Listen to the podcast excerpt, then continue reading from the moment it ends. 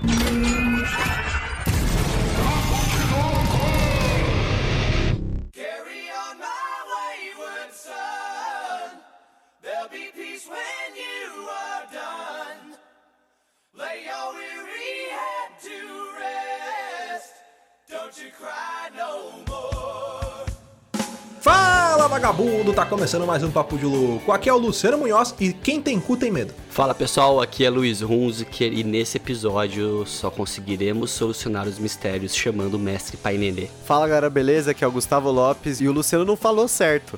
É, quem tem cu tem medo, até os ninja. E aí galera, aqui é o Thiago Souza e Olá Estranho. Hoje o inferno está vazio, porque todos os demônios estão na Terra. Olha aí, muito bem, senhoras e senhores. Finalmente aqui nosso cast de relatos sobrenaturais. Vocês ouvintes que mandaram suas histórias pra gente aqui, seus relatos. Vamos ler aqui, né? Fazer nossas análises espirituais segundo nossas convicções de merda, né? Mas antes, vamos para os nossos e-mails.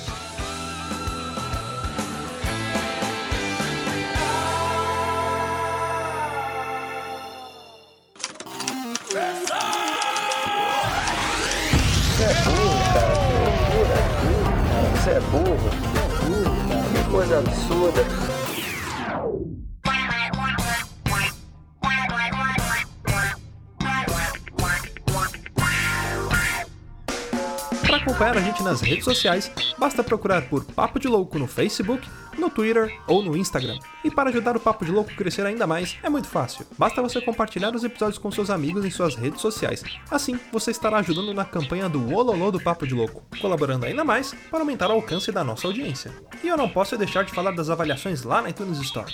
Deixa lá suas 5 estrelinhas e um comentário bem bacana. Lembrando que as avaliações serão lidas neste quadro. E para o ouvinte que deseja nos ajudar financeiramente, você pode colaborar através do PicPay, do Padrim e de doações lá no PayPal. Qualquer contribuição é muito bem-vinda e dependendo da sua contribuição, você pode ganhar recompensas e brindes exclusivos do Papo de Louco. Para você que está chegando agora, lembre-se de assinar o nosso podcast. Ele é gratuito, está disponível lá na iTunes, Spotify e principais aplicativos desta mídia para smartphone. Além do podcast, para você que quiser conhecer o nosso conteúdo na íntegra e a nossa loja, entra lá no nosso site. Tá esperando o quê, rapaz? Acessa lá, é papodelouco.com.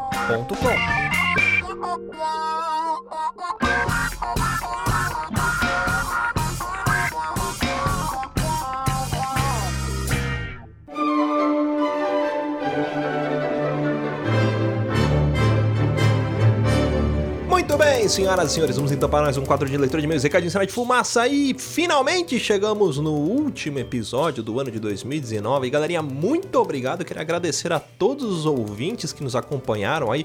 Esse ano a gente conseguiu bater recorde de audiência, então muito obrigado mesmo a você que compartilha os episódios, que divulga com seus amigos, redes sociais, que faz parte da campanha do Lolo, muito obrigado mesmo. E também queria deixar um agradecimento especial a alguns participantes aqui, alguns amigos que nós fizemos esse ano e algumas pessoas que já são velhas de casa, mas que participaram aqui em 2019. Então fica um abraço aos nossos amigos lá do Hangar 18, você que não conhece o podcast deles, por favor, procurem porque é sensacional. Fernando Ribas e os Oucas lá, essa dupla dinâmica, aprontando altas confusões na sessão da tarde, falando sobre ufologia e coisas afins aí, com um ponto de vista científico, é muito bacana mesmo. Bom, o Eduardo Spor aí já é de casa, passou esse ano aqui com a gente também, muito obrigado, Dudu. Bizedek também passando por aqui, botando fogo no parquinho. A galera lá da banda Vicran também compartilhou muita coisa bacana com a gente, além do trabalho deles falando sobre Guinness Book, coisas muito legais. Sweet Carol lá do canal Sweet Carol, né, sobre a SMR.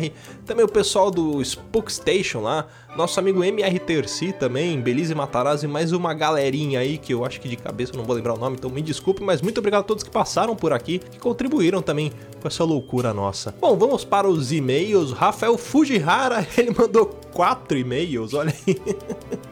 Bom, eu vou resumir seus e-mails aqui, Rafael. Uh, mandou lá, fala bando de Icareteru, seja lá o que seja isso que seja, né? Uh, parabéns pelo último episódio, 147, ri muito, mas quero responder sobre a música Amenô e Show da Fé. Eu prefiro ouvir Amenô pelo resto da vida, podendo remixar ela em vários estilos e quem sabe até podendo ouvi-la de trás pra frente, pois ouvi dizer que fazendo isso toco o álbum completo do Queen e do Metallica. e gostaria de dizer também que estou ansioso pelo episódio de Relatos Sobrenaturais, olha aí, é este aqui. Ah, lembrei, façam mais episódios de Desgraçou, pois é muito engraçado. Ah, é tão bom que dá vontade de xingar vocês, resumir elogios em palavrões. Puta merda. Vocês me fazem rir alto na frente dos caras que eu dou carona para o trabalho. É, bom, ano que vem vai ter Desgraxou sim, a gente tá negociando aí, trazendo atrações internacionais, não, brincadeira, o pessoal Hangar 18, acho que a gente vai fazer um logo no comecinho do ano, a gente fala internacional porque eles são do Canadá, apesar de serem brasileiros, eles moram fora do Brasil. Ah, bom, observação, perguntei para um amigo japa qual é a melhor forma de dizer louco em japonês, e ele me informou que essa forma que usei no começo do e-mail faz mais sentido, que é Atama Warui, para usar como adjetivo. Também preciso dizer que sou viciado nesses programas de History, Discovery, etc. Eu adoro o trato feito, caçadores de relíquias, programas paranormais, aqueles de compras de containers de depósito e por fim, e por último e não menos importante, adoro também aqueles programas de sobrevivência tipo Bears Girls. Ele também falou aqui num outro e-mail que ele trabalha 10 horas por dia, então ele passa praticamente esse tempo maratonando a gente. Então ele falou sobre alguns episódios anteriores. Olha, ele colocou aqui que ele está ouvindo o episódio número 28 e ele queria dizer que ele também gosta de Battleship e Lanterna Verde, High Five, bate aqui, uh, e que ele começou a ver o cast de Bruce Lee e aí ele achou muito bom e ele começou a assistir o filme. E aí ele mandou e-mail pra gente dizendo o seguinte: vocês são foda, ouço o programa todos os dias, mas no episódio do Bruce Lee vocês recomendaram o filme Grande Mestre 3 e agora são exatamente 4h34 da manhã. Cheguei do trabalho às 2h35 e vim assistir este filme. E sabe por que eu estou puto? Porque esse filme, além de ser muito bom, ele me fez chorar igual a porra de um bebê. Tô puto, mas muito obrigado, passar bem. Valeu, Rafael. Muito obrigado. Poxa, a gente fica muito feliz. Valeu por estar maratonando nossos episódios aí, acompanhando também os episódios atuais. E finalmente chegou o seu episódio tão desejado aí de relatos sobrenaturais. Valeu mesmo, continue escrevendo pra gente. E quem escreveu pra gente também aqui foi o Cláudio de Almeida. Fala, vagabundos. É a minha primeira vez com vocês. Adoro o podcast. Acreditem que vocês estão entre os melhores. No último cast, vocês mencionaram o Bauru como se o original fosse de presunto e na realidade o original é com rosbife. A gente tem, um, tem uma polêmica aqui, o, o Cláudio, porque o, o Luiz é nosso, nosso, como que eu posso dizer aqui, nosso estrangeiro, ele é de Bauru no cast. E lá o Bauru realmente é feito com rosbife, mas aqui na capital de São Paulo você não colocou da onde você, é, então eu não sei da onde você está falando. É, na capital de São Paulo a gente faz com presunto e, e queijo e tomate, aí fica essa polêmica, mas sim, a gente sabe que o correto é o de rosbife. Bom, uh, eu tenho um ou isso ou aquilo para vocês responderem. Aí vem. Um mago muito poderoso lançou um feitiço muito lazarento na sua vida. Ele trocou o corpo da sua namorada ou esposa, etc., com o corpo da sua mãe. e para quebrar o feitiço, você deve fazer amor com uma das duas. A pergunta é: você faria com a sua namorada que está no corpo da sua mãe ou faria com a sua mãe no corpo da sua namorada? Observação: elas têm que estar acordadas e cientes, tem que ser no claro e sem vendas nos olhos ou drogas, até mais. Puta que pariu, você não dá nem pra responder. Eu acho que eu manteria a, a, a, maldição e pronto, né? Fazer o quê? não dá, mãe não dá, pô. e quem mandou também e-mail pra gente foi ele, o Pindola de Borboleta, Diogo Rosa, olha aí. Ele escreveu assim: Fala, proletariados. Aqui é o Diogo Rosa e vocês preferem passar a vida inteira com uma única companhia, Felipe Neto ou Felipe Castanha? Puta que pariu. Ah, mas o Felipe Castanha pelo menos é inteligente, ele tem alguns neurônios a mais, cara. Ele, ele parece ser um cara legal. Eu gosto dos vídeos dele. Bom, vamos lá. Sobre o cast passado ou isso aquilo, foi um dos melhores do ano. Tá no top 3 para mim. Respondendo as perguntas de vocês. 1. Um, preferia falar com o Faustão? Um, preferiria falar com o Faustão, pois nosso cérebro meio que desliga a atenção da nossa própria voz, e ouvir a voz dele ou imitação dele seria um inferno para mim. Número 2, eu prefiro a Menor, que inclusive eu já dancei essa música. Como assim? Como é que se dança a Menor? Deve ter sido tipo uma dança contemporânea. Bom, no espetáculo de encerramento do meu curso de teatro. Ah, tá explicado lá na França, ó, Le Beblé de Le Beblé. É óbvio que eu dancei igual uma porta, show da fé para mim é intragável. 3, Fortnite com adolescentes, porque mano, para quem jogou o LoL durante durante quase um ano Fortnite é o de menos. Bingo eu já acho chato por natureza, agora com os idosos eu não conseguiria ficar acordado. 4. Eu odeio o banco com todas as minhas forças. Eu moro do lado de um supermercado que fica 24 horas abertos na temporada de verão. É só ir de madrugada e fora que às vezes rola uns crush na fila do mercado e você consegue viver uma história de amor em minutos. é, dependendo do tempo, do tamanho da fila, já pode entrar lá e sair com um filho, né? 5. Eu prefiro sentir gosto de ervilha do que gosto de nada. Mano, ficar sem paladar deve ser horrível. Adendo, Bauru é com rosbife e tá errado quem pensa o contrário. Concordo. 6. Prefiro o polvo na cabeça do que o celular tocando toda hora. 7. Eu prefiro voltar no passado no corpo do Léo Batista porque absolutamente ninguém na face da Terra me respeitaria no corpo do do Camargo. 8. pelinha da cutícula com toda certeza. E 9, prefiro ar, porque calor infernal com carro fechado e sem ar-condicionado, como o Luciano viu, é minha realidade. Essas minhas férias eu passei lá na cidade do Diogo, lá em Balneário Camboriú, a gente aproveitou pra tomar um café por lá. O cast foi foda, morri de rir. Muito obrigado por assistirem, um Feliz Natal e um Ano Novo maravilhoso. Beijo na bunda e tchau, é isso aí, gente. Esse foi mais um... Oh, de novo. Bom, antes de encerrar aqui os e-mails, chamar o cast, quero agradecer aos nossos madrinhos e padrinhas. Então fica muito obrigado ao Brendo Marinho, Cleiton Medeiros, Dalton Soares, Deberson Nascimento, Diego Silva, Diego Cruz, Fabiana Gonçalves, Gustavo Leitão, Jonas Silva, João Paulo J, Rebeca Serra, de Oliveira, Ricardo Orozco, Sebastião Nunes, Thiago César e Vitor Campanha. Galera, muito obrigado mesmo de coração. Lembrando você aí que está ouvindo a gente, quiser apadrinhar a gente, é muito fácil. É só acessar padrim.com.br barra papo de louco, tudo junto, ou lá no PicPay, picpay.me barra papo de louco. Lembrando que você que ainda não tem conta no PicPay, quando você abre a conta, você ganha um cashback. Então você pode apadrinhar a gente com esse cashback, olha aí que legal. Então você não tem custo, a gente consegue ganhar padrinhos e o mundo gira e todo mundo fica feliz. Bom, é isso aí, galera. Muito obrigado. Agora, finalmente, sim, vamos para o cast e pau na máquina.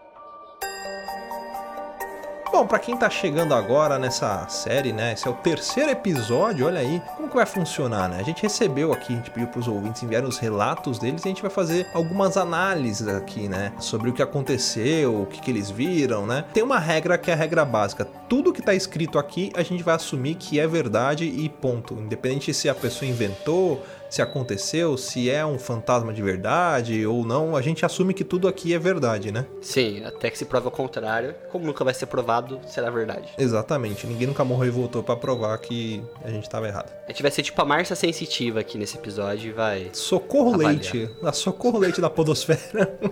Só quem viu vai lembrar. Foi a primeira vez que eu senti muito medo num domingo às duas da tarde comendo macarrão e bife à milanesa. Então, só para lembrar os ouvintes que esse cast ele foi gravado na sexta-feira 13, que nada mais é do que a Trezena Negra. É Já verdade. falar da Trezena Negra? Nunca ouvi. O que é uma trezeira negra? Trezena Negra é que o dia 13, faltam 13 dias pro Natal, foi uma sexta-feira 13, com a última lua cheia do ano, na última sexta-feira 13 da década. Eita, olha aí. Então é um combo de coisa ruim que foi solto na vida de vocês e à meia-noite encarnarei em seu cadáver.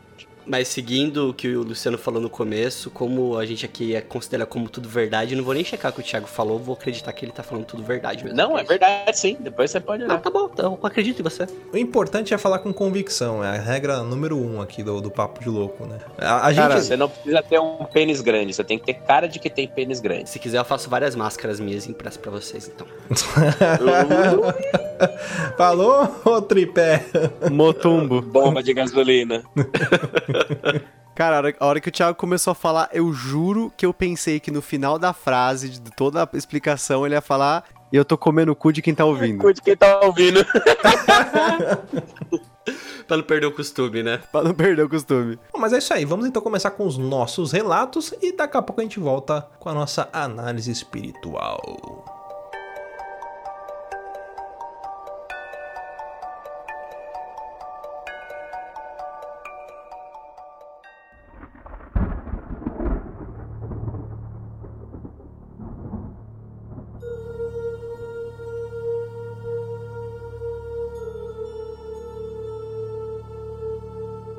O ouvinte que enviou este relato pediu para não revelarmos o verdadeiro nome, mas que o chamássemos de Milhouse Ninjamal. Era inverno em 2005 no extremo sul do Brasil. Após uma apresentação musical em uma igreja, vinha eu, meu irmão mais novo e outro parceiro de banda carregando guitarras, caixas de som e outros equipamentos musicais, além de mochilas. Isto era por volta de uma da manhã nós fomos pousar no sítio da minha família, que era basicamente afastado da cidade. Para chegar até lá, usamos um táxi. Chegando no portão da propriedade, pegamos os equipamentos e fomos caminhando até a casa que ficava a uns 666 metros do portão. Em certa altura do percurso, sentimos como se algo ou alguém estivesse nos perseguindo. ouvimos algo como se estivesse rastejando atrás de nós. Como estava muito escuro e os postes da propriedade estavam apagados, não vimos nada. Então meu amigo respondeu: É uma cobra.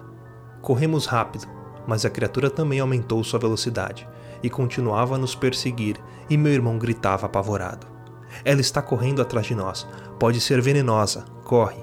Continuamos correndo, mas agora subindo uma pequena elevação que nos levaria até a casa. Mas a criatura que não podíamos ver continuava nos perseguindo e nos obrigando a correr cada vez mais rápido.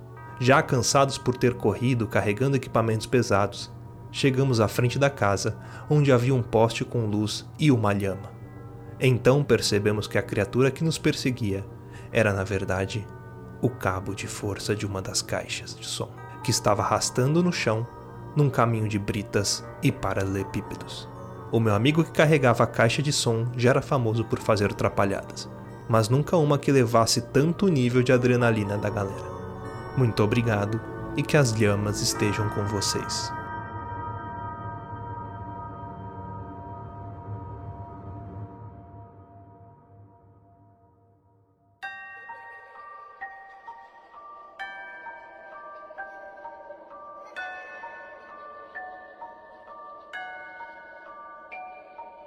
Essa história me lembrou uma história que é, que é comum, que eu vi uma vez no programa do Ratinho. Na verdade, assim, era a história de alguns amigos que eles estavam passando na frente do cemitério e um desafiou o outro a andar dentro do cemitério, né? E ele falou: Ah, eu não, não, não tenho medo desses negócio de assombração, não sei o quê. E eu vou andar no meio do cemitério e me encontro lá do outro lado e atravessar o, o cemitério. Só que aí o amigo dele entrou no cemitério e demorou para sair, demorou, demorou, demorou. E ele não saiu. E aí o outro cara que ficou do lado de fora falou: Mano, nem fodendo que eu vou entrar lá para buscar meu amigo. E foi para casa. No dia seguinte, encontraram o corpo desse cara dentro do cemitério. E aí descobriram que ele tava andando e ele enroscou a roupa dele. É, não sei se ele estava usando uma capa, alguma coisa assim, aqueles sobretudos de gótico. Enroscou numa. Não sei se foi numa pedra, numa tumba ou numa torneira. Tem várias versões, né? E aí dizem que ele morreu de ataque cardíaco. Então provavelmente devia estar tá andando, enroscou, sentiu alguém puxar ele, né? E caiu duro ali. Cara, eu tenho uma história muito parecida, mas com relação à cobra mesmo mesmo. É, lá na casa do meu avô, uma vez apareceu cobra lá e, tipo, a galera ficou mó assustada, né? Tipo, caralho, né? Imagina você tá dormindo e vê um bagulho, você sente aquela merda lá, você é louco. O vizinho aí... baixou as calças e botou a cobra pra você.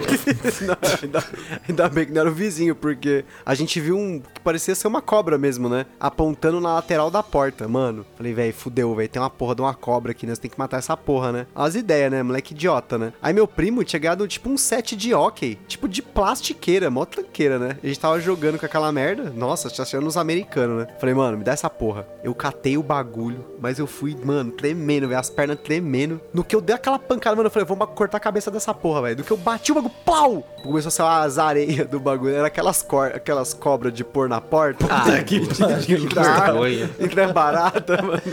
Passar vergonha, passa. É a cobra do Gaara, do Naruto. Exatamente. Matei uma cobra de areia. Ai, cara. Vergonha foi no crédito ou no débito?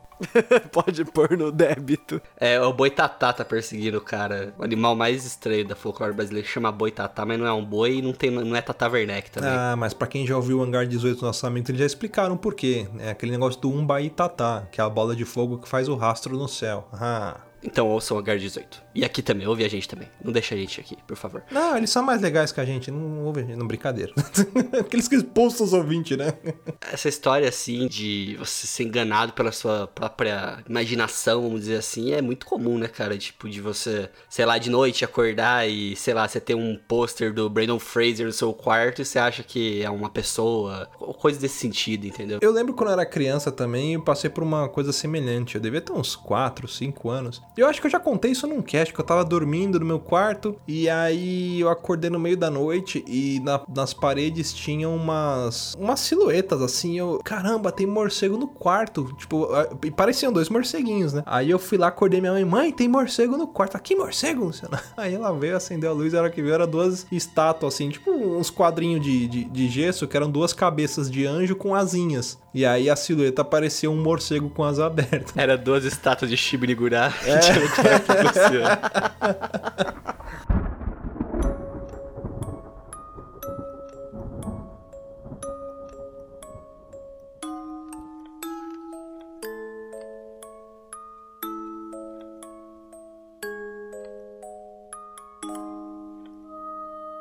E-mail de Marcos Sadal Shoji.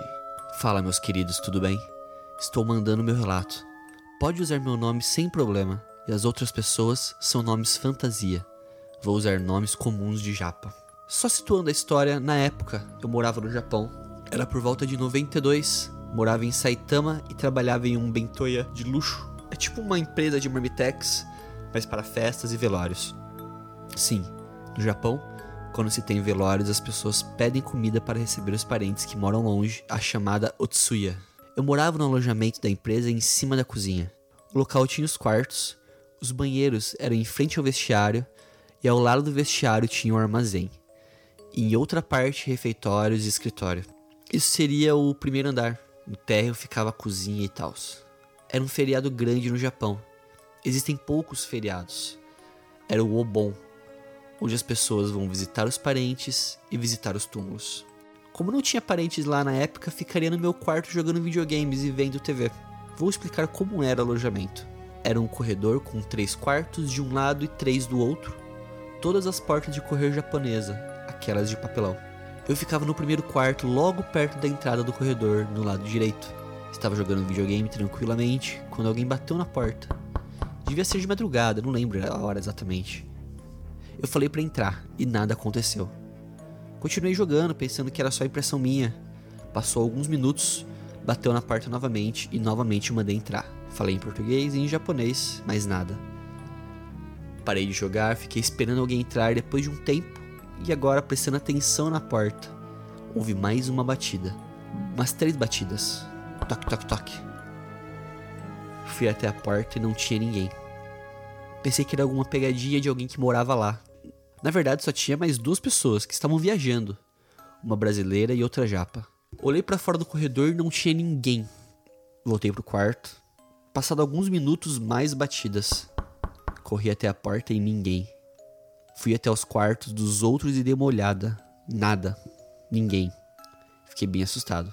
Mas pensei que era viagem minha. Voltei pro quarto, fechei as portas atrás de mim. Assim que fechei a porta, bateram nela novamente. Eu virei, abri rapidamente e não tinha nada. Ninguém. Fiz o que todo cara corajoso faz. Peguei meu passaporte, minha carteira e fui para um 24 horas. Comprei umas comidas e esperei até amanhecer. Era só mais um dia. Assim que acabou o feriado, fui falar com meu gerente, falei o que aconteceu e ele não acreditou muito. Eu fui falar com os caras que moravam lá comigo. O brasileiro falou que ouvia às vezes, que achava que era os outros. O Japa falou que sabia que era fantasma, mas não ligava. Aí eu e o outro brasileiro fomos reclamar com o gerente. Passou um tempo, uma semana mais ou menos. Estava voltando do trampo e me surpreendi. Vi o gerente falando com um monge. Isso mesmo, um monge. Parecia o Raiden do Mortal Kombat. Tinha até o chapéu de palha. Segundo o gerente me falou, assim que ele chegou lá, falou que já sabia o motivo por ter sido chamado. Ele falou que viu um homem magro de 34 anos mais ou menos, alto de bigode, com roupas de cozinheiro que ficava andando ali. Ele ia de quarto em quarto, cômodo em cômodo, procurando por algo. O gerente, pela descrição, sabia quem era. Um tempo atrás, um dos chefes cozinheiros, Tanakão, tinha falecido de câncer. E como foi algo muito rápido, as coisas dele ainda estavam no armário. Era o que pensávamos. Segundo as tias da limpeza, o armário do Tanakão havia sido esvaziado e as coisas jogadas fora, já que ele nunca mais ia vir buscar. Ao saber dessa história, um monge pediu para que comprássemos ferramentas de cozinha, panelas, facas, uniformes e tudo mais. Ele fez um ritual e selou o armário com ofudas, aqueles papéis com kanjis que aparecem nos animes e filmes. Depois disso, nada mais aconteceu. Não nesse lugar, mas em outros. Em uma outra vez, talvez, eu conto essa história. Caras, desculpa por me alongar tanto. Espero que gostem e se der certo, tento mandar outros na próxima. Abraço a todos e é isso aí.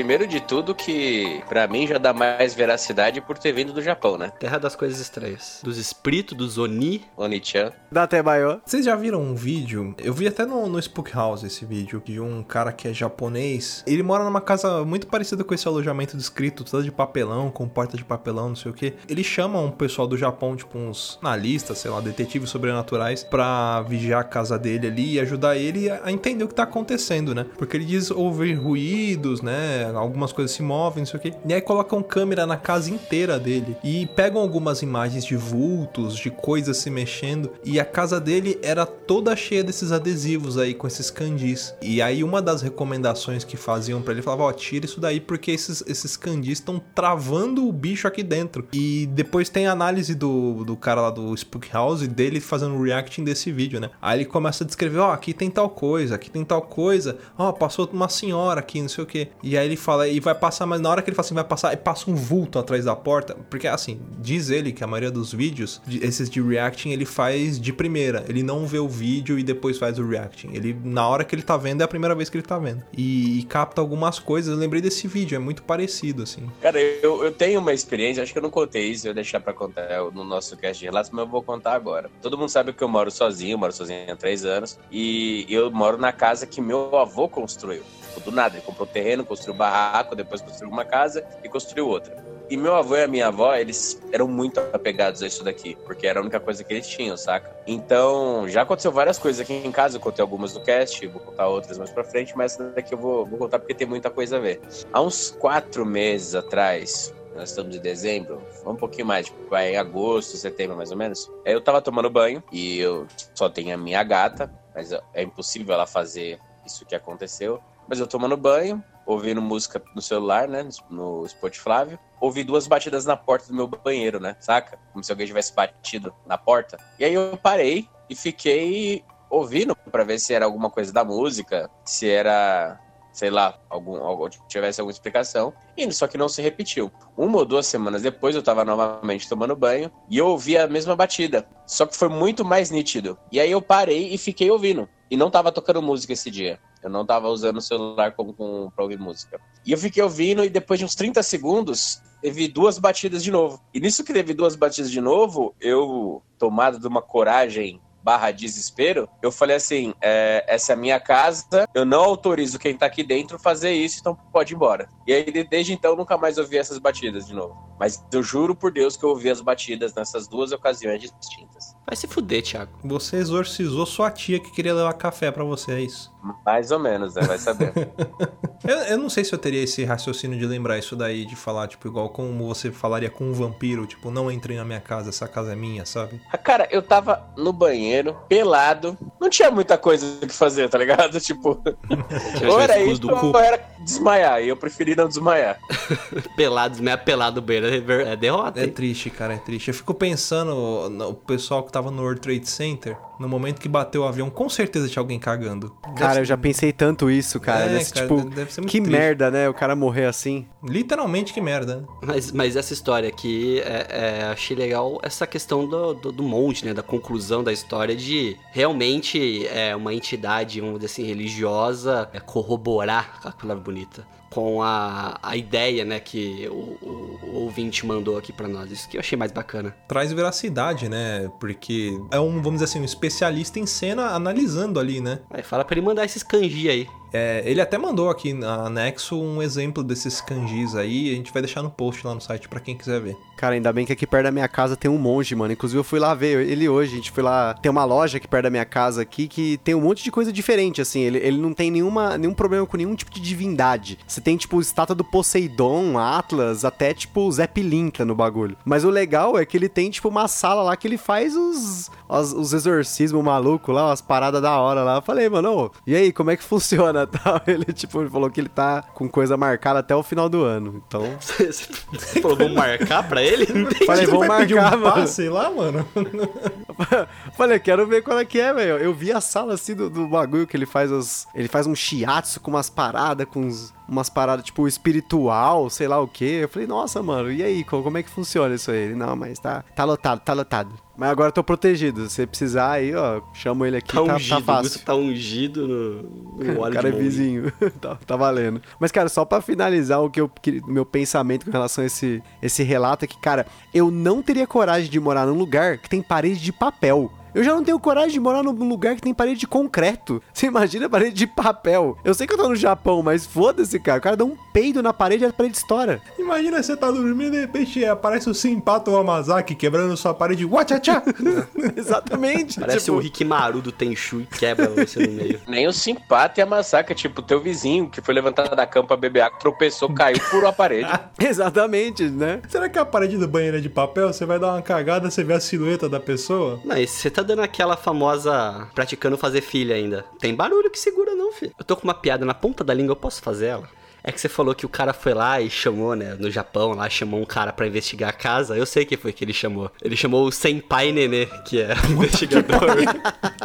Nossa senhora, velho. Senpai Nenê, que foi investigar lá o lobisomem berrador. Lobisomem mirador. Senpai do Nenê. Estamos a zero dias sem piadas ruins. Nosso recorde é de zero dias.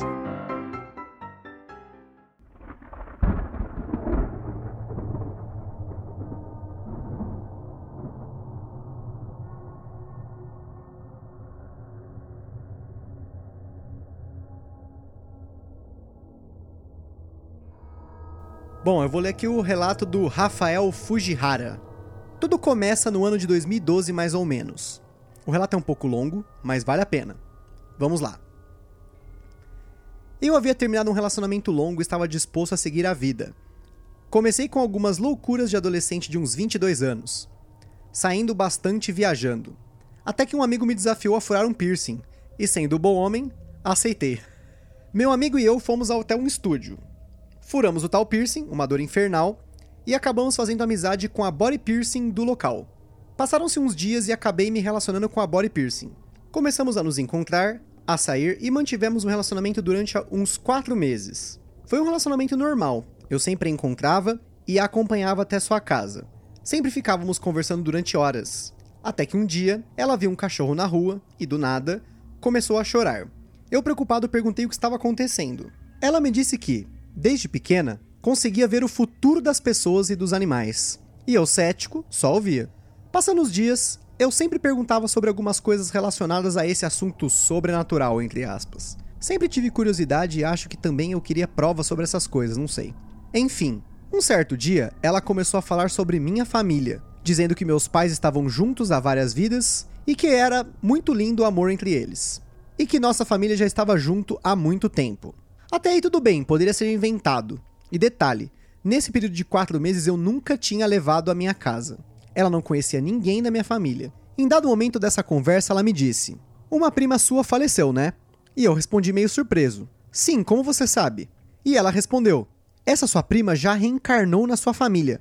E a filha do seu primo que nasceu é essa sua falecida prima reencarnada. Essa minha prima que faleceu tem um irmão que tinha acabado de ganhar a filhinha dele. Eu nem a conhecia ainda, de tão recente. Para ficar mais estranho, ela me disse: Sua prima que faleceu tinha uma pinta, uma marca de nascença, e sua prima que nasceu agora tem a mesma marca, não tem? Mas até aí eu não sabia o que responder, pois eu não conhecia essa prima recém-nascida. Chegando em casa, fui contar pra minha mãe, com um ar de deboche, pois realmente achava besteira, e tudo conversa de doido. Mas, ao terminar de contar, vi minha mãe aos prantos, chorando muito, e dizendo que minha falecida prima tinha uma marca e essa minha recém-nascida prima também tinha a mesma marca. Nesse momento, eu acreditei. Depois disso, minha mãe quis conhecer ela e acabei levando-a para minha casa e apresentando-a para minha família. Passaram-se os dias e um certo dia, ela vira para mim e diz: Sabia que eu não sou o amor da sua vida? E eu fiquei sem entender o porquê dela dizer aquilo, sendo que estávamos namorando e estávamos indo bem. Eu perguntei o porquê daquilo e ela respondeu: Você ainda vai conhecer a mulher da sua vida. E o nome dela é Rayane e ela é loira. Foi quando eu disse: Mas eu não conheço nenhuma Rayane. E a única que conheço, eu já fiquei com ela e não a vejo há pelo menos uns 4 anos. Foi quando ela me reafirmou: Você ainda vai conhecê-la. Enfim, seguimos o nosso relacionamento e, algum tempo depois, terminamos, por falta de interesse meu mesmo. Minha vida estava mudando muito rápido e não estava com tempo para manter um relacionamento sério. Estava com muitos problemas profissionais. Minha área de formação não estava me dando lucro e acabei meio que desiludido. Até que meu irmão e eu decidimos nos mudar e tentar a sorte no exterior. Hoje tenho 30 anos, casado com uma mulher chamada Rayane, tenho dois filhos lindos e, quando conheci minha atual esposa, ela era loira. Só uma observação. Só lembrei dessa história depois de uns seis meses de namoro com a minha atual esposa, pois já havia uns seis anos desde essa história. Já tentei contatar essa ex-namorada por meio das redes sociais, telefone, amigos em comum, e ninguém nunca mais ouviu falar dela. A foto do perfil dela é a mesma desde a época que ficamos juntos. Fim.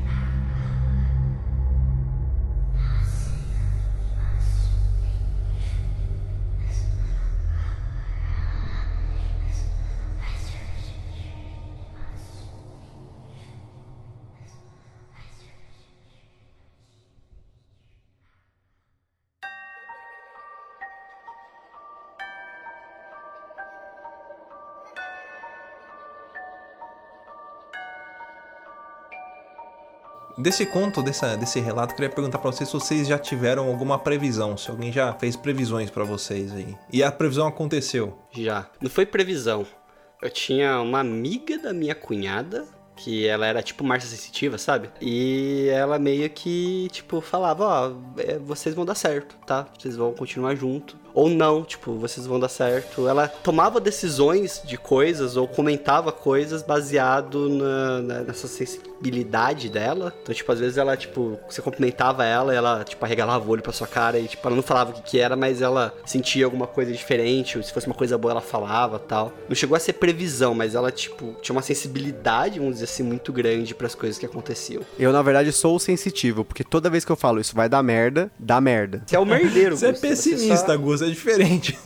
Cara, é impressionante. Depois eu, eu tenho que falar, eu avisei. Aí aquela galera fica com aquela cara de cu pra mim, tipo, eu tenho um pouco do Walter Mercado, eu tenho um pouco da mãe de Iná, entendeu? Eu vou absorvendo. Esses caras vão morrendo, eu vou pegando poder. É igual no Mistérios Narrados lá, você vai pegando as relíquias lá do Portador. é um portador. Sou o portador do pessimismo. O portador do mal, do, do mal agouro. Portador da chatice também, de vez em quando. Cara, eu tive algumas experiências dessa de previsão, mas não eram previsões bem certas, assim, eram mais avisos, sabe? Tipo, cuidado com isso, cuidado com aquilo. Mas, por exemplo, é, a minha ex-sogra, às vezes falava, ó, cuidado dessa semana aí com tal tipo de pessoa, saca? E realmente é, acontecia algumas coisinhas aí que É, ela era tipo João Bidu. Sim, e ela é benzedeira também. ela é bem zedeira. Das boas. coisa que acontece é, muito assim também, que a gente tem que tomar muito cuidado com isso, não que seja o caso do que a gente falou aqui agora, mas existem algumas pessoas que seguiam baseado nas, entre aspas, previsões de outras, né? Tenho uma pessoa familiar que, assim, se virar pra ele e falar assim, ó, você vai tropeçar na rua hoje. Ela fica procurando a pedra pra poder tropeçar e cair, entendeu? Isso é complicado. Tem muita gente que é assim. E aí, por exemplo. Influenciável, né? É influenciável. E aí tem muita gente que é aproveitadora. Não é, não é o caso da, da história aqui, né? Do Rafael, mas acontece muito isso, né? Das pessoas se aproveitarem da influência que elas podem ter na vida de outras pessoas. Aí, tipo, por isso que tem muita gente que acredita em horóscopo, em, sei lá, coisas de signo. E aí é complicado isso. Teve um dia que eu tava numa, numa festa com uns amigos meus e tinha uma garota lá que ela dizia que ela era bruxa, tava tirando carta pras pessoas, né? E aí meus amigos que conheciam ela, eu não, não era amigo dela, mas ela era amiga comum da galera que tava na festa. Ela, ah, vou, vou tirar carta. Aí meus amigos, ah, vamos todo mundo ver aqui, né? Aí começou a tirar, e aí, tipo, ela tirou umas cartas pra mim e falou uns bagulho muito nada a ver, assim, sabe? Ah, tipo, coisa assim, ah, você tem que tomar muito cuidado com a sua com a sua parte financeira, porque você gasta. Mano, eu sou mó pão duro, velho. Eu sou de touro, eu não acredito nessas coisas. e aí, e aí Sua tipo, lua tá em. Aí eu falei, mano, mas eu sou mó pão duro, eu não, não, não, não gasto de. Ah, mas é o que as cartas estão dizendo, as cartas não mentem, então tá bom, né? Tem sempre esse- essa né? frase de efeito, né? Eu, eu acredito no caralho do meu avô, né? Essas paradas. mas eu tenho, eu tenho um amigo que ele é bastante sensitivo, vamos dizer assim, e, e ele fala muita coisa, ele às vezes até incorpora, assim, é, é bem. Assim, pra quem é amigo dele, já conhece ele há algum tempo, já tá acostumado, mas pra quem não conhece, chega a dar, dar, dar uns sustos, assim. Só que ele é daqueles malucos que incorpora e, tipo, sei lá, quebra as coisas na sua casa. Ele, ele é espírita, então ele, ele recebe recados, ele passa os recados, é mais nesse sentido, assim. É, é, é- é isso que é bom diferenciar, né? Que realmente eu acredito muito dessas pessoas que têm essa sensibilidade maior tudo mais. Mas também acredito tem muita pessoa aproveitadora aí Inclusive eu mandei esses dias no grupo dos ouvintes lá um, um folheto lá da pessoa que trazia, amarrava o amor, trazia fortuna, melhorava a lavoura. É, eu achei exatamente isso, né? E engraçado que essa galera que faz isso sempre é pobre, né? Já reparou? Nossa, ia falar exatamente isso, no- porra, você vai meu. no, no lugar que a pessoa atende, é um barraco, velho. Aí você vê a casa da pessoa tá penhorada, o cara tá devendo seis meses de aluguel, tá com busca e apreensão do carro. Sabe qual que é o nome disso? Coaching espiritual. É.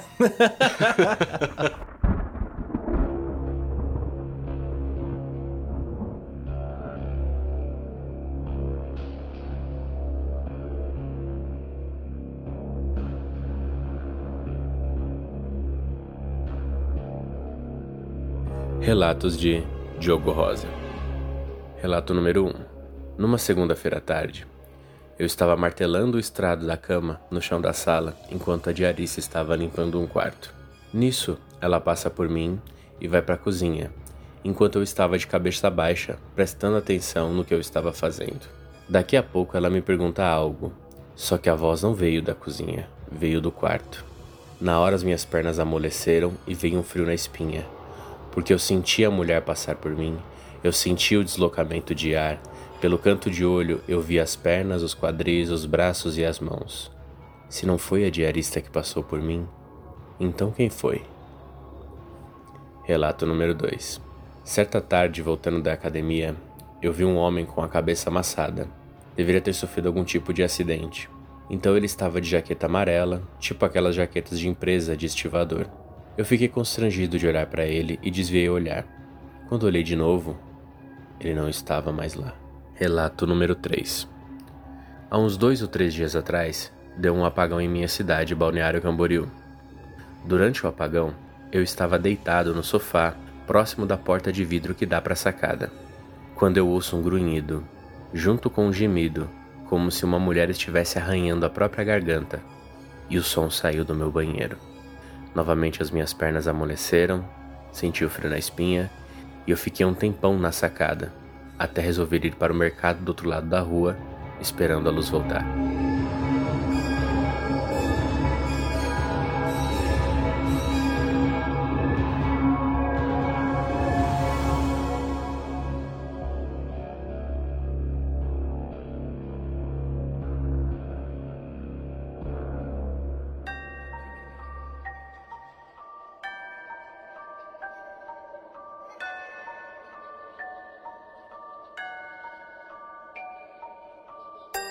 Coisa que a gente tem que analisar aqui que o Diogo, ele é boy, ele vai pra Paris, mora em Balneário Camboriú, mas ele tem alma de pobre. Porque a primeira coisa que pobre faz quando acaba a luz é ir pra rua. Mas ah, da- dessa- desses relatos, é mais de um aí do Diogo, dá pra ver claramente, pelo menos, que essa região que ele tá morando aí tem algum problema pra ele pensar seriamente se ele continua. Mas o. das histórias do Diogo, a que mais me, me, me relaciono é a primeira lá dele martelando o estrado, sem camisa ali que ele contou. Suado, É, né? Suado. Mas é porque. o mamilo do tamanho de uma bolacha negresco. Aquela eclipse, né? é. Parece um hambúrguer da sadia. Mas é porque, recentemente, né? Faz um ano, um ano e pouquinho, é, um dos meus diretores de onde eu trabalho faleceu. E ele conversava muito comigo durante o dia. Então, da mesa dele, na- onde eu trabalho, não tem paredes assim no escritório, né? Tudo aquelas meio que baias, sabe? É, tipo umas estações de trabalho assim que não tem, não, não tem muro dividindo. Então, você consegue falar com a pessoa da- da- do outro setor só encostando ali nessa divisória. Então, ele ficava próximo ali da minha mesa e eu ficava de costas. Pensa assim, eu ficava de costas. é, ele ficava umas três baias de distância e todo dia ele me gritava: Luizinho, Luizinho, Luizinho, e, tipo, pedindo coisas pra mim. E cara, eu juro que por uns três meses assim, direto eu tava trabalhando, eu ouvia um Luizinho e virava de costas pra ver se era ele me chamando, cara. Ah, ele deve ter colocado uma, um gravador, umas paradas assim, tá ligado? né? Pegadinha, já que eu vou morrer, eu vou foder todo mundo. Falar de Luiz, né? Pior ainda. Eu tô com dificuldade de comentar aqui, porque a estrutura do relato ela é bem complexa, né? Fica parecendo tipo um episódio da última temporada do Twin Peaks, que eu tô tentando ainda achar as conexões aqui da mulher com o cara da- do boneco de 99, com o gato, com o grunhido. É muito complexo isso aqui. sabe o que, né? que- que acontece? Esse e-mail que o Diogo mandou, ele é tipo o último capítulo do Supernatural. Quando ele vai começar, ele faz um resumo de tudo que aconteceu naquela temporada. Carry on my way. Exatamente, só que tipo, são vários cortes assim, né? Aí mostra a mulher pegando fogo, o Jim matando o demônio, aí aparece o Leviatã, então são várias coisas que acontecem, mas na verdade tudo está conectado, né? Ele mostra a a sensibilidade do Diogo, né? O fato dele conseguir ver, é, ouvir essas coisas, né? Mas é aquilo, tem pessoas que são mais sensíveis menos sensíveis. Tem um fator genético aí, espiritual, alguma ligação hereditária, né? Tem que ver se na família dele tem, porque geralmente acontece isso também, né? A pessoa dá- tem um certo grau de sensibilidade e vai ver os pais também já, já tem, ou a mãe, ou a avó, tem algum- alguma ligação também, né? Sim, é, tem, é tudo isso daí, né, pessoal? Te vê nos filmes, pelo menos. Tudo que eu sei sobre sobrenatural, pedi com os filmes, tá? Então não me julgue. É que isso é meio hereditário mesmo, né? Então não dá de duvidar que possa ter alguma relação, até mesmo que ele já contou uma história da mãe dele, né? Que ele comenta aí no relato, que possa ter alguma. é, alguma rebarbinha aí de sobrenatural, de sensitividade que ele pegou. Cara, eu acredito que o, o Diogo está sofrendo de espíritos zombeteiros, velho. Porque é muita coisa acontecendo ao mesmo tempo, velho. Ô Diogo, você tem que botar um galinho de arruda atrás da orelha, tomar um banho de mar. E olha que você mora, mora no mar, então entra mais no mar aí. Bota sal grosso atrás das portas na hora de dormir. Pimenteira atrás da porta. Bota copinho d'água no- às seis da manhã do ladinho do rádio, quando estiver ouvindo a missa do Padre Marcelo. Tá precisando. Acorda pra assistir a missa. Acorda pra assistir a missa. Então o negócio tá carregado aí, meu.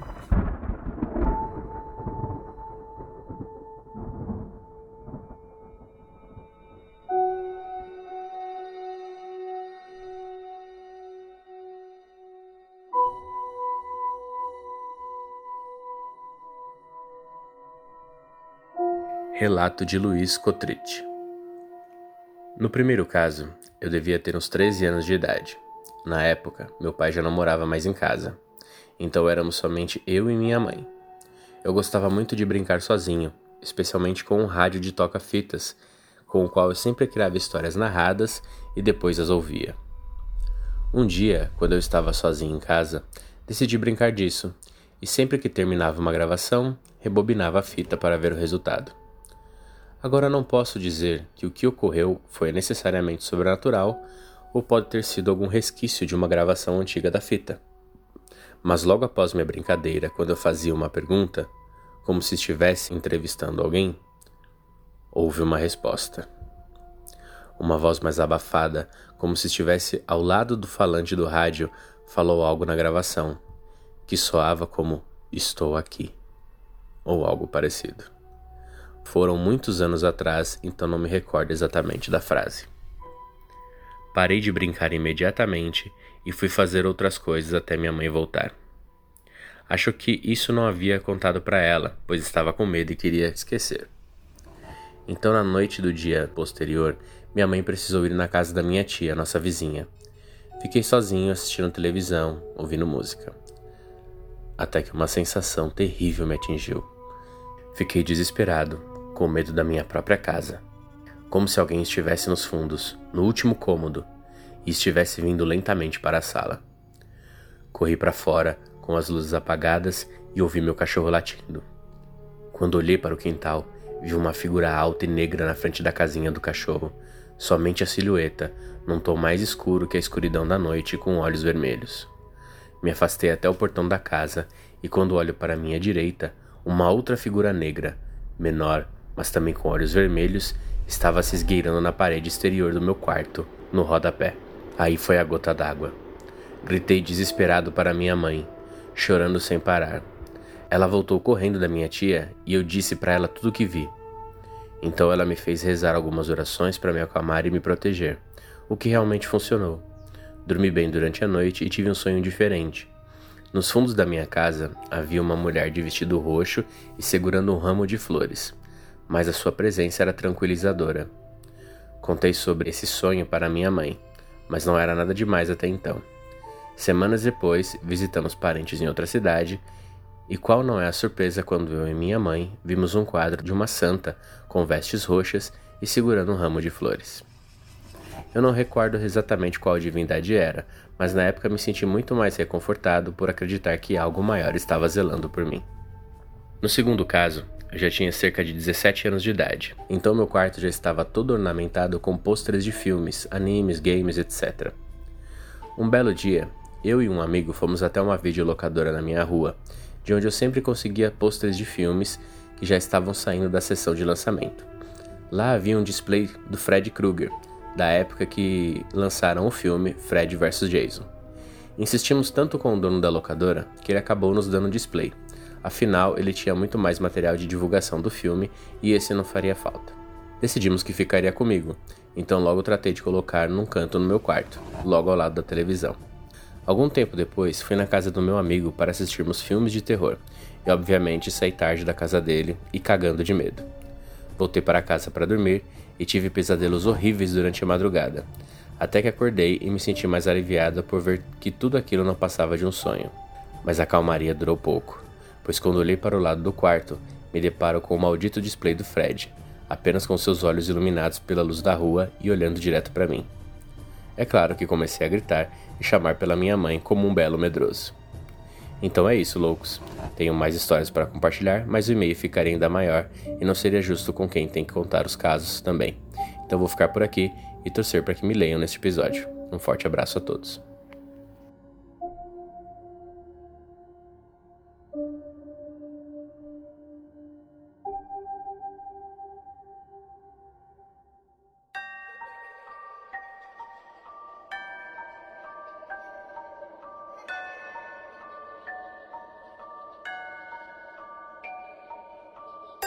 Primeiro relato, parece para mim que ele captou um FVE, né? Que é um fenômeno de voz eletrônica. Quando você pega um gravador e faz perguntas tentando se contactar com, com algum, alguma entidade, algum espírito que tá em volta. E ele fez sem querer. E eu acho que ele fez contato com duas entidades que não eram muito boas, né? Igual que foi o que ele viu. E por ele ter, acho que ter feito isso sem querer, um espírito bom veio, né, depois, na forma da santa, veio em, em resgate dele, vamos dizer assim, né? Uhum. Pra dizer que tá tudo bem, tranquilo que não precisa se preocupar. Um dos relatos mais interessantes que já mandaram pra gente aqui. Sim. Quando ele descreveu o qua- o quadro da Santa, eu lembrei de um quadro que tinha na casa da minha avó, que era um quadro de Iemanjá. E era muito parecido com isso, né? Ela tava com um vestido azul, ou meio puxado por lilás, né? Carregando flores, andando sobre o mar. É um quadro muito bonito, e eu lembrei na hora disso. E quando ele fala dessa, dessa silhueta que ele viu, pra quem tá no, no nosso grupo secreto dos padrinhos e acompanhou, é, recentemente o Rudá mandou uma foto que ele tirou, né? De uma silhueta. Tava ele e o filho dele na casa dele lá, tirando foto com a esposa dele, e, e ele bateu a foto, e no fundo da foto tinha uma silhueta, né? E a gente compartilhou lá no grupo, e assim, era muito nítido. Não era um, um- um negócio meio borrado, assim. Era muito nítido a, a silhueta de uma pessoa ali, né? E a gente ficou analisando, né? Depois passamos pra, pra galera, tudo, né? Teve gente até que conseguiu mexer um pouco no brilho da foto pra ficar bem mais nítido, né? E quem fez isso foi até o, o Zocas e o Ribas do lugar 18. Sim, eles deram uma, uma tratada na, na imagem pra ficar mais nítido. Largaram a ufologia um pouquinho e vieram pro ramo do, da paranormalidade. E realmente era uma silhueta, era uma de uma pessoa mesmo,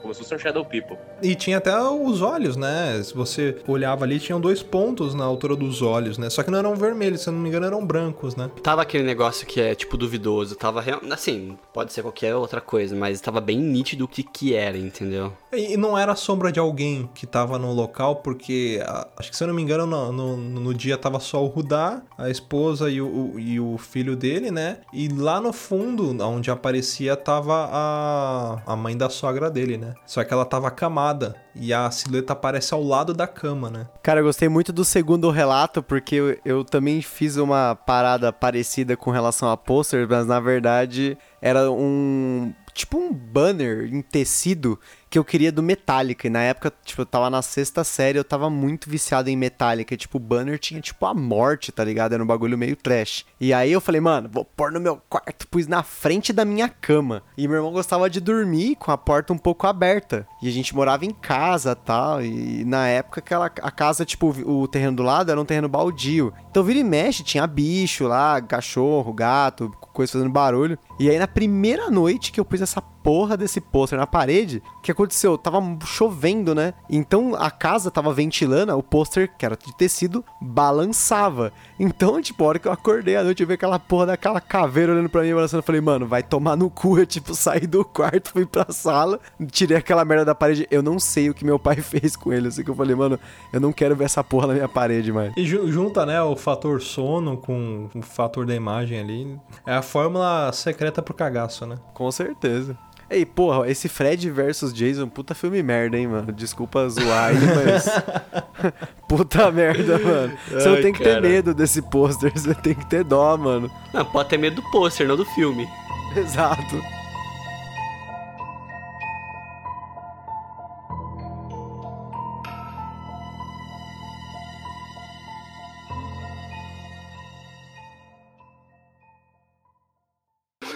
Alojamento da empresa, acima da cozinha. O local tinha os quartos, banheiros, em frente o vestiário, ao lado do vestiário.